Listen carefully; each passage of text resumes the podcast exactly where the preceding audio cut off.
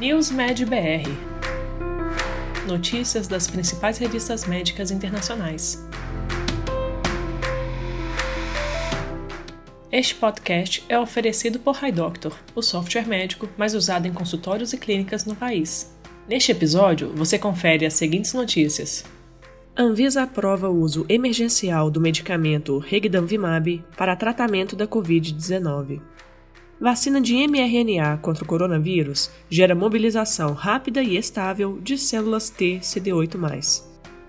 Dieta reduz em 84% as ondas de calor moderadas e intensas da menopausa. Estudo sobre os genes que influenciam na menopausa pode melhorar os tratamentos de fertilidade. Simulação virtual em montanha russa ajuda a compreender os mecanismos da enxaqueca. Dieta rica em ômega 3 e baixa em ômega 6 pode auxiliar no tratamento da enxaqueca. Exercícios de resistência, como a musculação, promovem a queima de gordura. Liraglutida reduz a gordura visceral em adultos com sobrepeso ou obesidade e alto risco cardiovascular. Mais de 4% dos novos casos de câncer em 2020 são atribuíveis ao consumo de álcool. Anvisa aprova o uso emergencial do medicamento Regdamvimab para tratamento da Covid-19.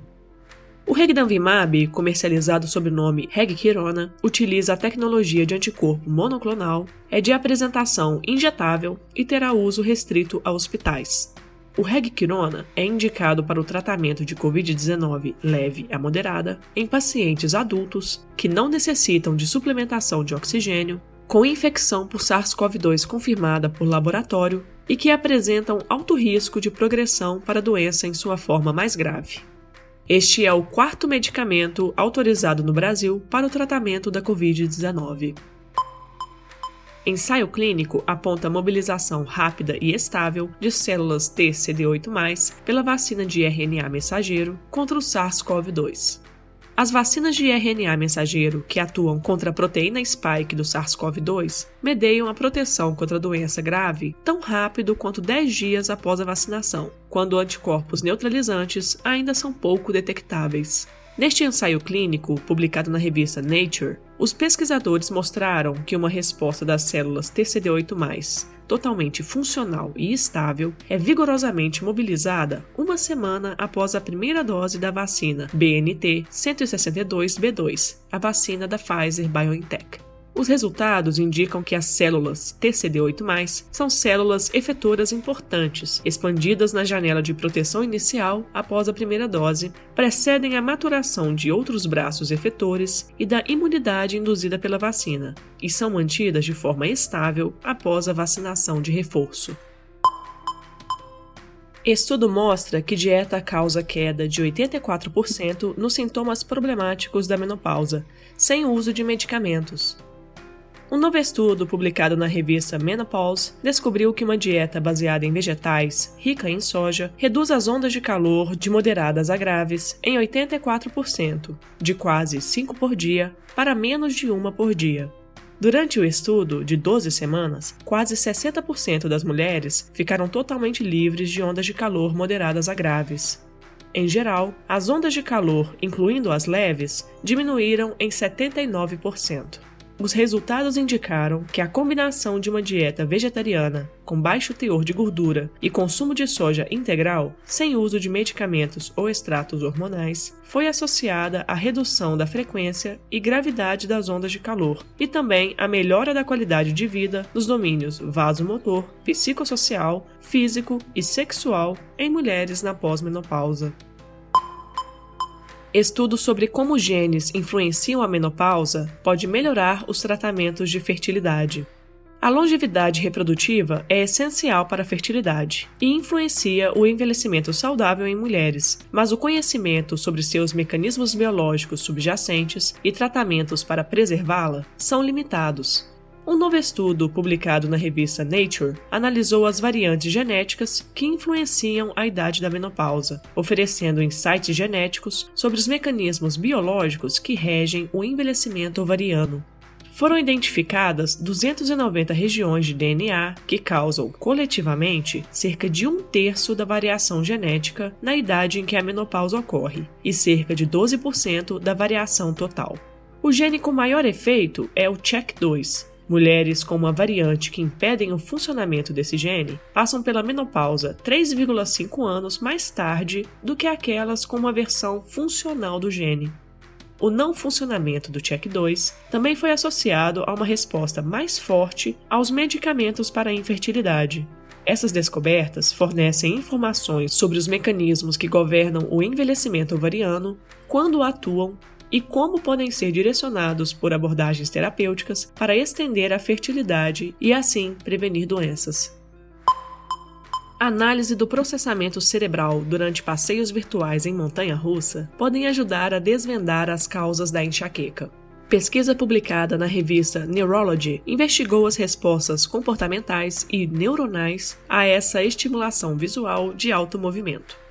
O passeio virtual desencadeou atividade alterada das células cerebrais relacionadas à tontura e enjoo nas pessoas que sofrem de enxaqueca, mesmo que não estivessem tendo uma crise no momento do passeio.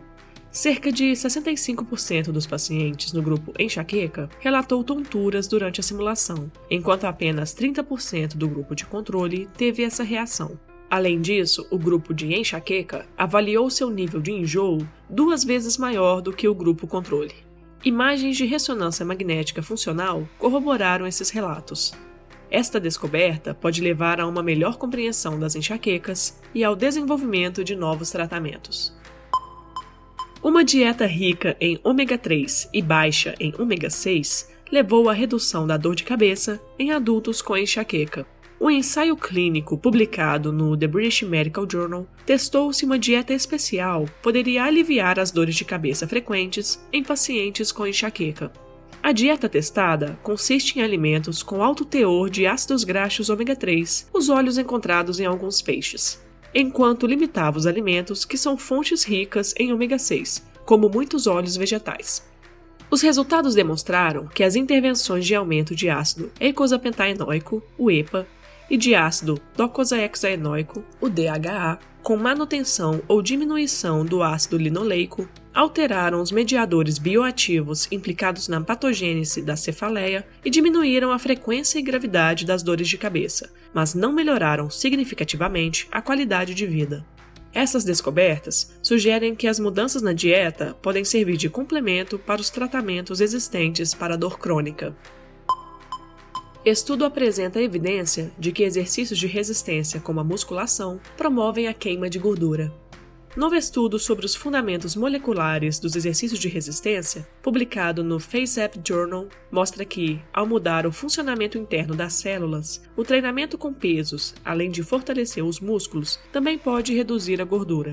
O estudo, que envolveu ratos e seres humanos, descobriu que após o treinamento com pesos, os músculos criam e liberam pequenas bolhas de material genético que podem fluir para as células de gordura, iniciando processos relacionados à queima dessa gordura.